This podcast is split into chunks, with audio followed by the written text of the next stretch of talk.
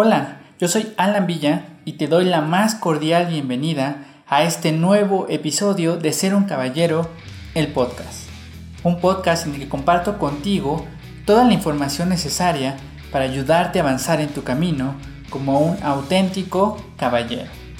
En el episodio anterior comenzamos a hablar sobre la dimensión emocional de la presencia y dijimos que es a partir de la dimensión emocional que se produce la influencia y el poder personal. En esta ocasión vamos a comprender cuál es la esencia de la influencia y cómo se produce para que de aquí en adelante comiences a trabajar tu dimensión emocional y puedas influir positivamente en todos aquellos que te rodean. Así que prepara papel y lápiz y presta mucha atención y en cuanto estés listo, comenzamos.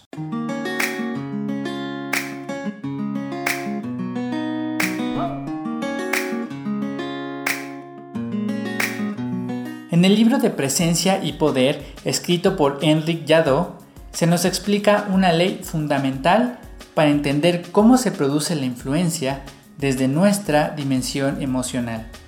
Y esta es la ley del espejo. Esta ley señala que todo lo que te ocurre es en buena medida consecuencia de lo que has hecho hasta el momento. Pero más específicamente hablando del comportamiento de las personas hacia ti, la ley del espejo señala que la forma en que las personas reaccionan hacia ti es un reflejo de tu propio comportamiento. Esto funciona de manera similar a la manera en que tu imagen se refleja en las superficies de los objetos. El autor explica con pericia que no todos los reflejos de tu imagen son exactos. Los hay que te hacen ver más gordo o más delgado otros te reflejan de forma borrosa o con el color distorsionado, o incluso hay algunos que te devuelven una imagen completamente invertida. De esa misma manera, las reacciones de las personas son un reflejo más o menos distorsionado de ti, un reflejo modificado, pero al fin y al cabo un reflejo de tu comportamiento. Así que cuando tu relación con una persona te incomoda, te molesta o te saca de tu centro, lo que sucede en realidad es que esa persona te pone en contacto con partes de ti que no conocías o que no te gustan. Entonces, el proceso es el siguiente. Tu forma de ser, de actuar y de hablar produce en otras personas una reacción que puede incluso tocar su dimensión emocional. Y estas personas responden consciente o inconscientemente devolviéndote un poco de lo mismo que tú les has enviado. Justo como sucede en el video de las risas que te recomendé ver en el episodio anterior. De aquí en adelante, si tú también reaccionas y respondes a la respuesta de la otra persona, la emoción se va fortaleciendo y sin darse cuenta terminará tomando el control de la conversación. Enrique Yadó ejemplifica todo esto con una escena muy cotidiana para mostrar claramente cómo se ejerce la influencia desde la dimensión emocional. Imagina que estás estacionado en el supermercado para hacer tus compras semanales y sin darte cuenta, al bajarte de tu auto le das un portazo al coche de al lado. Y peor aún, el dueño del coche está dentro de su auto. Entonces el otro conductor se baja enfurecido de su coche porque quizás tiene problemas o a lo mejor ha tenido un mal día y comienza a gritarte coléricamente por tu descuido. Si tú, como respuesta a su reacción, te irritas y comienzas a defenderte y a gritar con la misma intensidad, o si por el contrario, te intimidas y comienzas a encogerte, a agachar la cabeza y a hablar con miedo, ¿quién piensas tú que está liderando la situación?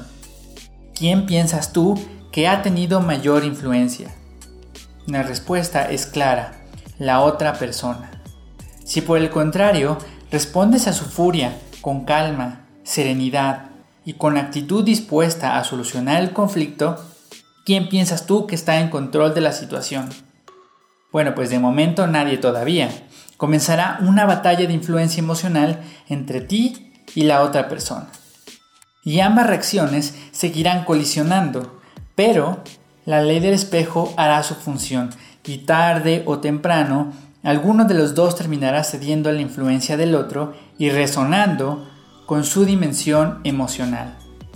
Así que o bien tú terminas respondiendo agresivamente y saliendo de tu centro, o la otra persona termina por tranquilizarse y disminuir su intensidad emocional, igualando la tuya.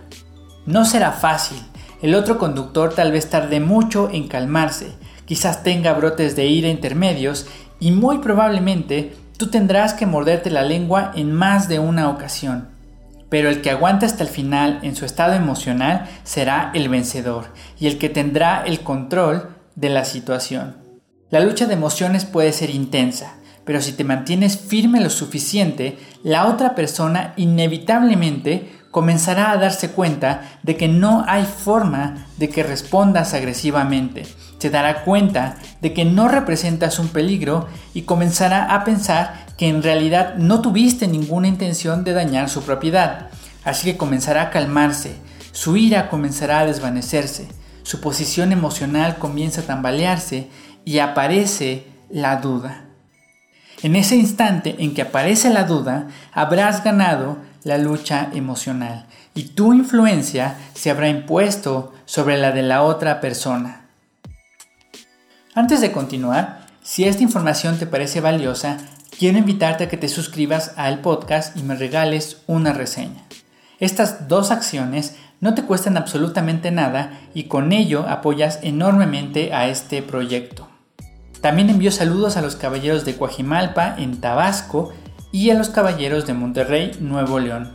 Les agradezco mucho el apoyo de todos mis compatriotas mexicanos que forman parte de esta comunidad de caballeros. Les envío mis saludos y mis más sinceros agradecimientos.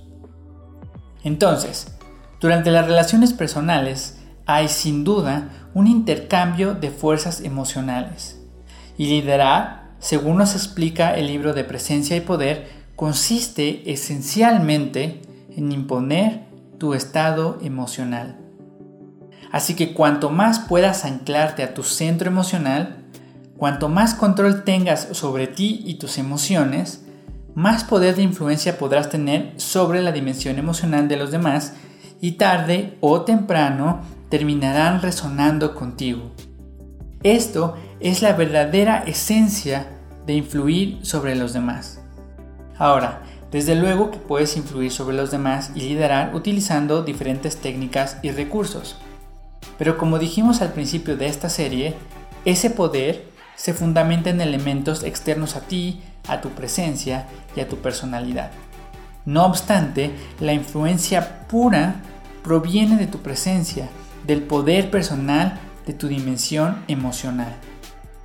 Así que no doblegarse ante la adversidad y no devolver la misma energía emocional, es decir, no pagar con la misma moneda, no pagar con el clásico ojo por ojo, es una demostración de poder que no deja a nadie indiferente. Cuanto mayor es la intensidad emocional que recibes, más poderosa se manifiesta la presencia que permanece calmada y en su centro. En la dimensión emocional es que las emociones se transmiten a través del espacio creando una reacción consciente o inconsciente en las otras personas. En la dimensión emocional es donde tiene lugar la influencia al transmitir nuestro estado emocional a los demás. Cada una de las dimensiones tiene un rol importante en la construcción de tu presencia y tu poder personal. Por ejemplo, en la dimensión física, la información de quién eres cobra forma física para que pueda ser transmitida y percibida por los demás en la dimensión mental es donde se genera toda esta información de quién eres y en la dimensión espiritual se le da el sentido a esa información. Pero es en la dimensión emocional en donde la información de tu presencia resuena en los demás creando una emoción. Por lo tanto, de la misma forma en que el centro de la dimensión física es el centro del equilibrio, así el centro de la dimensión emocional es el centro de la influencia. Y cuanto más trabajes para llegar a tu centro emocional, más influencia tendrás sobre los demás. Además de esto, cuanto más comiences a ejercer tu influencia personal, más fácil será para ti permanecer en tu centro, porque una persona que sabe que tiene influencia puede permanecer en su centro emocional más fácilmente. Con todo esto en mente, yo te invito a que realices bastante trabajo interior para lograr un buen control de tu dimensión emocional. Como bien sabes, un auténtico caballero como tú es infinitamente más que solo apariencias y modales anticuados. Ser un auténtico caballero es mostrar un verdadero control de quién eres, qué sientes y qué piensas. El camino no es fácil, ni tampoco es corto, pero justo por eso es que la recompensa de seguirlo es tan abundante.